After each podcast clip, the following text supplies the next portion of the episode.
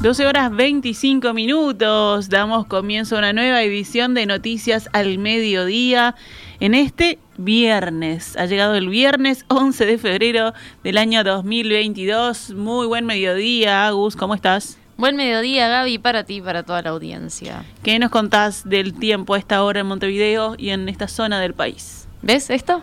Una sonrisa. Es una sonrisa, exactamente, porque está soleado, Gaby. Hay unas nubes, hay unas nubes, pero por lo pronto de la ventana no se ven y eso me pone muy contenta. Y hace calor. Y hace calor, además, exactamente te estaba por contar eso, que hay 26 grados con 8 décimas.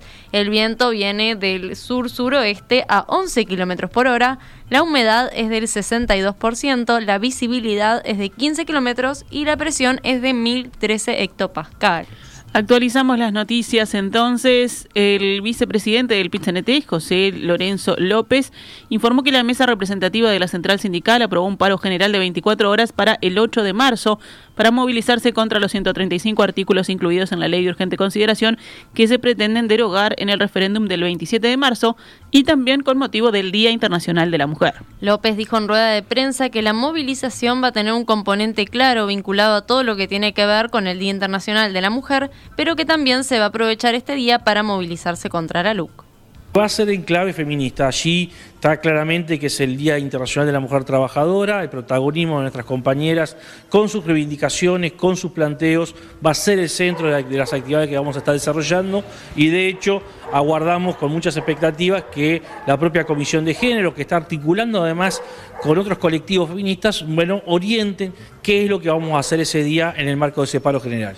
Y sobre todo, reitero, un paro que tiene que también articular eh, un momento de reflexión para lo que es el, mundo de los hombres, por decirlo de alguna manera, de, entender que en ese día, pero también todos los días, las reivindicaciones, las situaciones, lo que vive el movimiento, las mujeres en distintos ámbitos debe ser preocupación de reflexión permanente y de sobre todo generar compromiso para modificar conducta, para modificar situaciones y generar planos de igualdad que lamentablemente en nuestras sociedades parece que cuestan concretarlos. Elvia Pereira, secretaria general del PIT-CNT, dijo en rueda de prensa también que es muy oportuno el paro porque hay artículos principales que directamente nos atacan y nos afectan a las mujeres. Pereira puso como ejemplo todo lo que tiene que ver con el sistema de cuidados y con los tres años fuera de la educación formal. También todo lo que tiene que ver con la vivienda, porque sabemos, afirmó, que tenemos un porcentaje muy alto de mujeres que somos jefas de hogar y tenemos que hacer frente a la vivienda, por lo cual hay artículos que nos afectan directamente. Blancos y colorados confirmaron su asistencia a una reunión convocada para hoy por la intendenta de Montevideo, Carolina Cose, con el propósito de destrabar el préstamo del Banco Interamericano de Desarrollo. Cose hizo pública ayer en la tarde en Twitter una carta en la que invitó para hoy a la hora 16 a una reunión de trabajo a dos representantes de cada partido político con la representación en la Junta Departamental y al ministro de Ambiente. La oposición en Montevideo está en desacuerdo con parte del destino que pretende asignarle la comuna al préstamo y le niega por ahora los votos que ella necesita para recibir los 70 millones de dólares del BID dirigidos a saneamiento y limpieza. El Partido Colorado destacó en un comunicado que el intendente haya invitado al ministro ministro de Ambiente, Adrián Peña. Los colorados respondieron que irán a la convocatoria de COSE representados por el coordinador de la bancada de Diles, Martín Barreto, y el secretario general departamental, el diputado Felipe Esquipani. Por el lado del Partido Nacional, su coordinador de la bancada de Diles, Rafael Seijas, confirmó la diaria que esa colectividad asistirá a la reunión y que el planteo de Carolina COSE les parece positivo.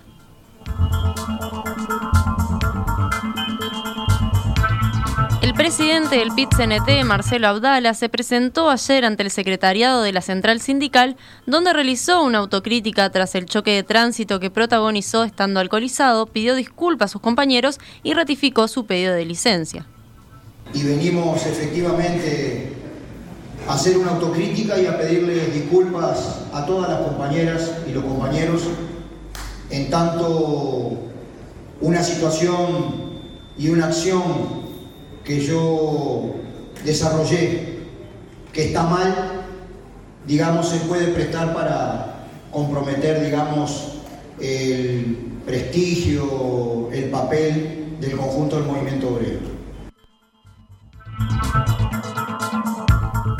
Yo asumo las consecuencias de lo que me pasó, admitió, y explicó que está atravesando por dificultades personales y familiares muy complejas que, según dijo Abdala, generaron un entorno proclive a que se sucediera lo que sucedió, pero no justifica lo que ocurrió.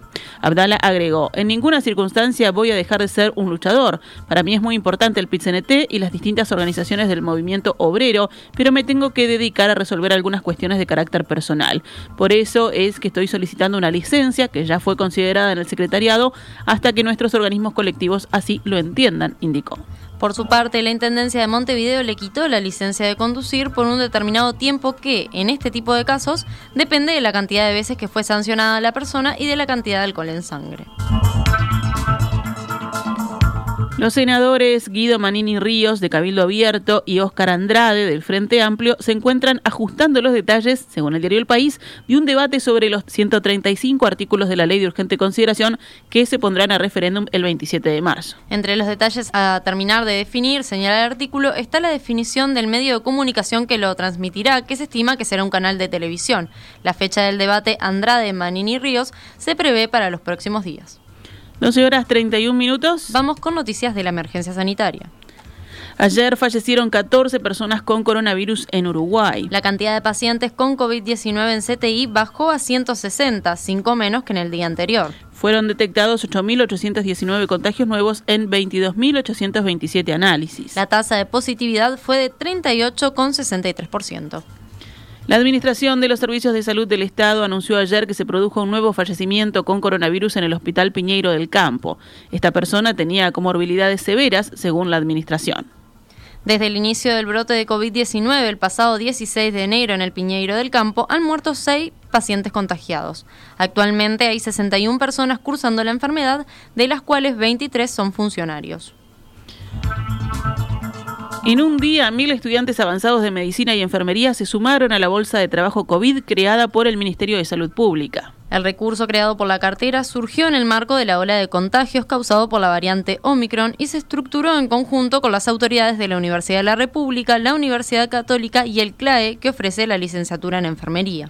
De esta manera, los inscriptos servirán como un recurso de apoyo a los prestadores de salud que así lo soliciten según informó a El País el presidente de la Comisión Nacional de Enfermería del Ministerio de Salud Pública, Augusto Ferreira. Ferreira dijo que los estudiantes inscriptos ya están siendo puestos a disposición de los prestadores de salud que en la medida que los precisen van a solicitar sus servicios para poder contar con este recurso. Según el responsable de enfermería, la cartera esperaba que entre 500 y 600 estudiantes ingresaran a la bolsa de trabajo, pero el número en menos de 24 horas ya colmó muy bien las expectativas. El presidente de la Comisión Nacional de Enfermería del Ministerio de Salud Pública dijo que el trabajo de los estudiantes está pensado como apoyo y no para suplir otros cargos, e indicó que los sueldos que tendrán estos estudiantes, más allá de ser auxiliares, serán menor al de los trabajadores del prestador, aunque están muy cercanos al laudo. 12.33. Seguimos con más temas del panorama nacional. La presidencia de la República confirmó que la esposa del presidente, Lorena Ponce de León, viajó en clase ejecutiva a Dubái según respuesta a un pedido de acceso a la información. Ponce de León viajó acompañada del presidente en clase ejecutiva en la aerolínea LATAM Airlines, según informa la resolución de presidencia firmada por el prosecretario de presidencia, Rodrigo Ferrez, tras un pedido de acceso a la información realizado por la diaria. El matutino consigna hoy que el Estado abonó 11.930 dólares por el pasaje, lo que contradice lo dicho por Ponce de León al retorno de del viaje, cuando planteó que todo el gasto había sido asumido por el país anfitrión. La nota periodística señala que aparte del hecho de que la esposa del presidente no es funcionaria, existe una normativa que impide viajes en clase ejecutiva a quien ocupe un rango inferior a subsecretario. Ante la consulta de la diaria al Tribunal de Cuentas para saber si el viaje de Ponce de León había sido analizado por el organismo de Contralor, se explicó que por el monto no son analizados.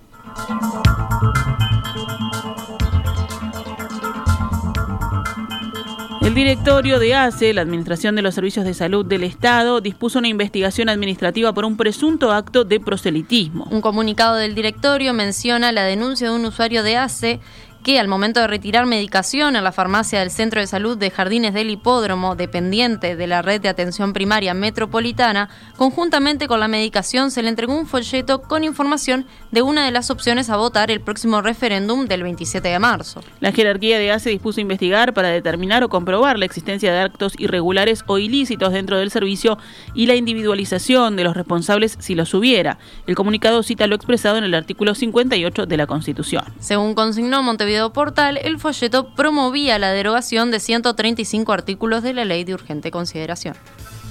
12 y 35 ahora. Cerramos con otras noticias. En estos momentos está comenzando la audiencia de formalización de la investigación del caso del joven de 18 años que, según denunció su padre, fue atacado y golpeado al ser confundido con un delincuente el sábado pasado en Punta del Este. La audiencia será en el Centro de Justicia de Maldonado, informó la Fiscalía General de la Nación. Incautaron esta mañana cerca de 100 kilos de droga en el puerto de Montevideo. Según consignó Montevideo Portal, se presume que la droga incautada es cocaína, pero aún no se realizaron los estudios para confirmarla. Fue hallada en dos autos que se encontraban en un buque que transportaba contenedores y vehículos. La embarcación donde hallaron los autos con droga venía del puerto de Paranguá, municipio de la ciudad de Paraná, en Brasil. El sindicato bancario AEU decidió que los empleados del Banco República no carguen cajeros en nueve departamentos durante el fin de semana. Las sucursales afectadas serán las de Tacuarembó, Cerro Largo, 33, La Valleja, Canelones, Florida, Durazno, Flores y San José. El sector banca oficial de la Asociación de Empleados Bancarios del Uruguay viene tomando medidas de protesta en reclamo de la renovación del convenio laboral sin pérdida salarial e ingreso de personal a la banca oficial y la incorporación de la Agencia Nacional de Vivienda a dicho convenio.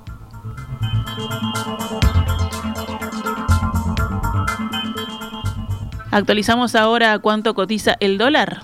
El dólar abrió en pizarra del Banco República a 42,5 a la compra y 44,25 a la venta.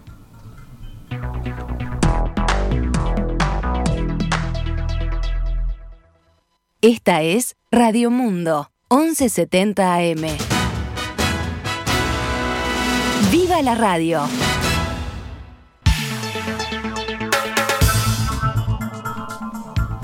12 horas 39 minutos. Continuamos en Noticias al Mediodía. Y ahora nos vamos al panorama internacional. Desde Rusia, el Kremlin indicó que las discusiones celebradas en Berlín para intentar encontrar una salida a la crisis ucraniana, en las que participaron Rusia, Ucrania, Alemania y Francia, no arrojaron ningún resultado. Todos fuimos testigos de que la reunión de los consejeros políticos bajo el formato de Normandía no condujo ayer a ningún resultado, declaró el portavoz Dmitry Peskov. Según el vocero, los representantes fueron incapaces de hacer la misma lectura del mismo texto, en alusión a los acuerdos de paz de Minsk firmados en 2015 y que buscan poner fin al conflicto en Ucrania, que ha dejado ya más de 13.000 muertos en ocho años, según la ONU. Desgraciadamente, la parte ucraniana hace lo que sea para no cumplir con los compromisos fijados en esos acuerdos, señaló Peskov. La reunión entre los países se organizó después de que Rusia fuera acusada de preparar una nueva operación militar contra Ucrania porque concentró a miles de militares en su frontera con este país. Una de las acusaciones que, por supuesto, Moscú rechaza tajantemente, asegurando que lo único que quiere es garantizar su seguridad frente a la hostilidad de Ucrania y de la OTAN. No nos hemos podido poner de acuerdo en un documento común, declaró por su parte Andriy Yemark, jefe de la administración presidencial ucraniana. Pero seguiremos trabajando, añadió. Todo el mundo tiene voluntad de obtener un resultado. Todos expresaron hoy su fidelidad absoluta al alto al fuego, independientemente de las condiciones. Eso es muy importante, subrayó Yemark.